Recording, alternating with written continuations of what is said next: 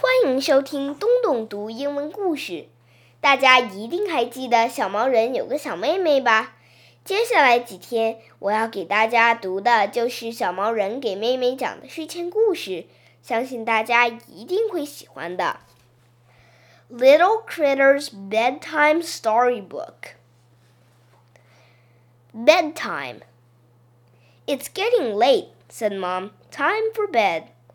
I should get to go to bed later, said Little Critter, because I'm older. I don't want to go upstairs alone, Little Sister complained. She keeps me awake, said Little Critter. I do not. I go right to sleep, said Little Sister. Dad settled the argument. You're both going to bed, so go on. Little Critter and Little Sister marched upstairs, brushed their teeth, and got into bed. Good night, sleep tight, said Mom and Dad. They turned out the lights, but Little Sister was not one bit tired. The Fussy Princess. I can't sleep without my bear, complained Little Sister. I left it downstairs. Little Critter yawned. So go and get it. I'm scared to go downstairs alone. Little Critter sighed and went to get Little Sister's bear. He got back into bed.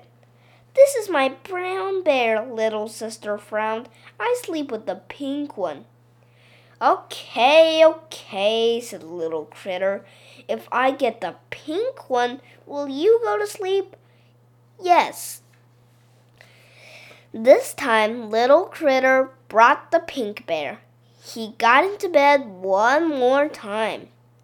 I think my fuzzy blanket is downstairs too, said little sister. Why didn't you tell me that before? I didn't think of it, said little sister. You don't need all that stuff in your bed to sleep, little critter said. You are too fussy. What does fussy mean? asked little sister. I'll tell you a story about a fussy princess, and then you'll know, answered little critter.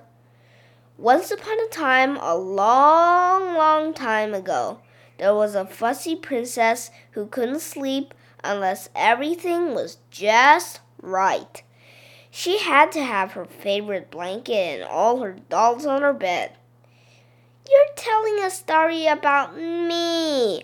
I don't like stories about me, said little sister. Are you a princess who lived a long, long time ago? asked little critter. Well, no, admitted little sister. Then the story is not about you, little critter went on. The princess had to have everything just so at night, and she was no picnic during the day either. All her dresses had to be perfectly pressed. If they had even the slightest wrinkle, she threw a fit. One day, a big dragon who lived in the mountains flew down to the castle. He had heard about the fussy princess and how her servants took care of her. It sounded like a good deal to him, and he liked the castle when he saw it, so he decided to move in. The first thing he did was throw out the king and his family. The royal family spent the night in the barn. The princess had to sleep with cows, donkeys, sheep, and chickens. Needless to say, she didn't sleep a wink. When the farmer found the family the next morning, he threw them out for trespassing. That night they had to sleep under a tree. I bet it rained, little sister chimed in. That's right, little critter nodded. It rained and they got all wet. The princess didn't sleep that night either. By the third night, the princess was a mess. Her gown was torn and dirty, and it was ever wrinkled. Not only had her family been thrown out of the castle, but the dragon had her favorite blanket and her dolls. This was just too much. The princess threw a fit. She screamed until her father promised to go and get her things from the dragon. When I scream, Daddy makes me go sit in our room, said little sister. Little Critter continued. Her father went to the castle, pounded on the door, and told the dragon to open up. And that's just what the dragon did. He opened the door and blew his fiery breath at the king. The king ran back to his family under the tree, defeated and slightly scorched. So the princess made up her mind to do something herself. She would sneak into the castle that night when everyone was asleep. It was very late when she reached the castle. She crept upstairs to her room and found the dragon sleeping in her bed with her favorite blanket and all her dolls. Boy, was she mad! Wasn't she scared? Little sister wondered. Of course, Little Critter said, but she was even more angry than scared.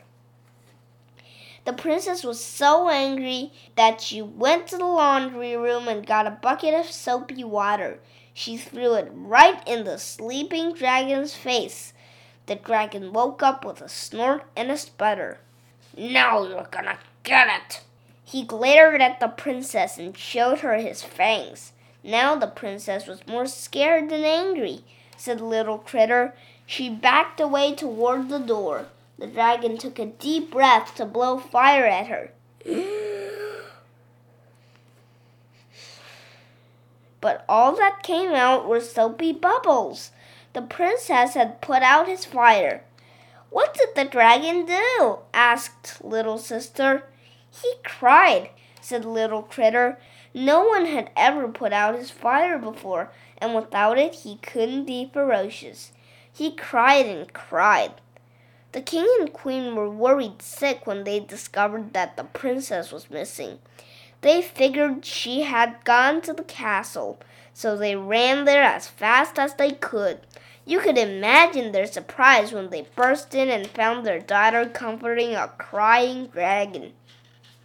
Were they mean to the dragon? asked little sister.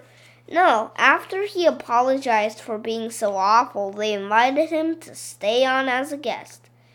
Anyway, said Little Critter, the princess was so happy to be back at the castle that she decided not to be fussy anymore. She realized it didn't matter if her favorite blanket wasn't in just the right spot or if one of her dolls was in another room. Is that all? asked little sister. That's it. Now go to bed. But I can't sleep without my fuzzy blanket. Didn't you understand the story? Little Critter asked. Yes, I did, replied Little Sister, but I'm not a princess and there is no dragon in my bed. Little Critter groaned. If I get your fuzzy blanket, do you promise to go to sleep? Yes, if you also get me a drink of water on the way back.